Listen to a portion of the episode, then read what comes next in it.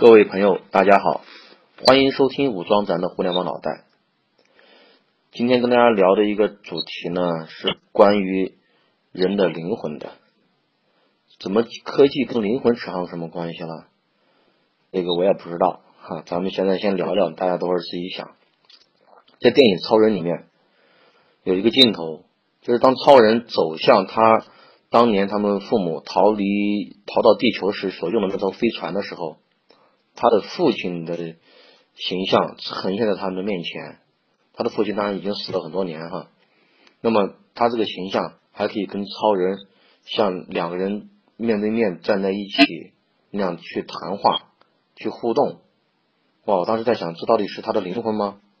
还是说他用某种科技保存了他的一个形象？现在这个东西。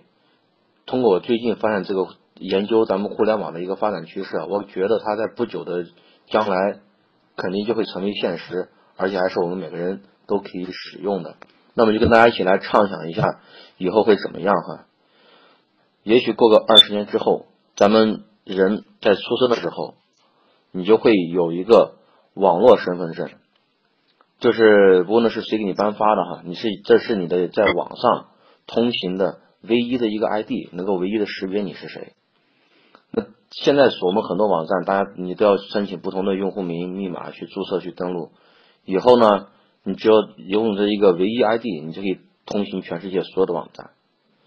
那么同时呢，你得到这个 ID 之后，你还在就在网上给你创建了一个虚拟的人偶，它是一个人工智能的一个一个单位，然后它就伴随着你的一生。这个是在虚拟世界给你创建的一个东西，那现实世界呢？物理空间给你创建个什么？给你一个芯片儿，这个芯片儿无论是植入到你的身体，还是说一个可穿戴的一个东西，它会一直伴随着你，然后更好的帮助你去跟互联网融合。实际上，人这么一出生，刚刚这种状态就是一个虚拟世界跟现实世界的一个融合体，然后。你在家里面，你住的地方都已经实现了智能化，你的住所是智能的，住所里面各种各样的电器都是智能的，家具也是智能的，它们都能都能联网。那么凡是带屏的，不，比如说你的墙变成了一面一面屏，或者是你的电视是屏，或者你的冰箱也变成了一个屏幕，那么它们都可以读取你的肢体语言，都可以跟你进行语音沟通互动，同时呢。捕捉你的语言、你的声音，还有你的各种各样的手势动作。那么你出门，你的车也是智能的，同样，它不但是可以接受你的命令，它还给你跟你互动，读取你的各种各样的习惯。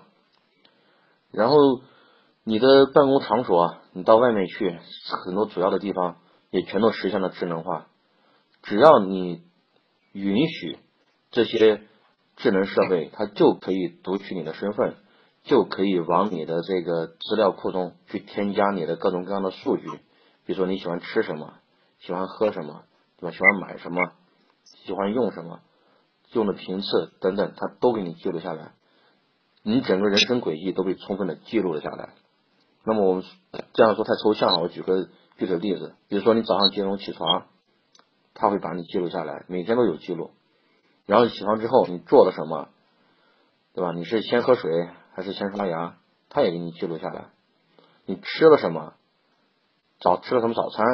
也能被记录收集。你几几点钟出的门的？然后你出门你坐了什么交通工具？然后你去到哪里？去到哪些地方？你见了都见了些谁？什么人？你都说了些什么话？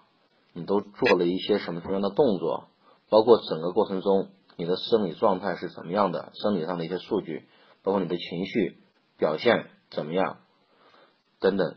通过你随身携带的各种智能设备，通过你在外面使用或者在家里面使用的各种各样的智能设备，你的大量的数据会被记录、存储，会被流向云端。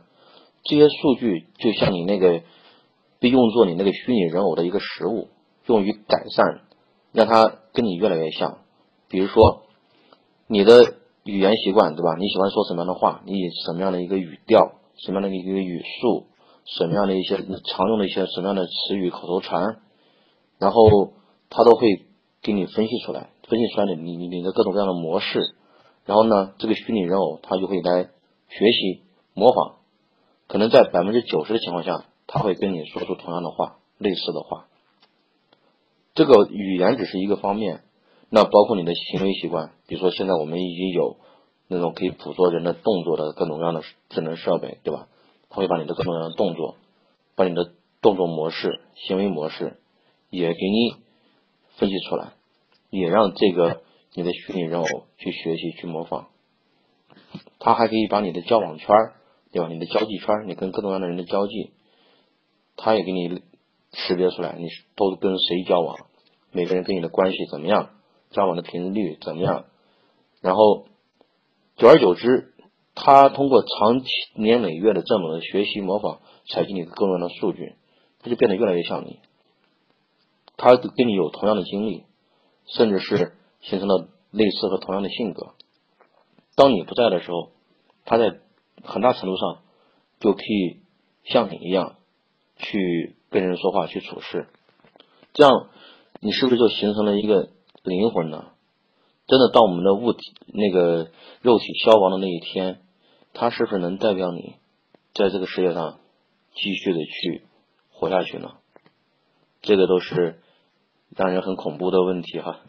好了，今天就跟大家聊到这里，谢谢各位的收听，喜欢就点赞、关注、转发吧。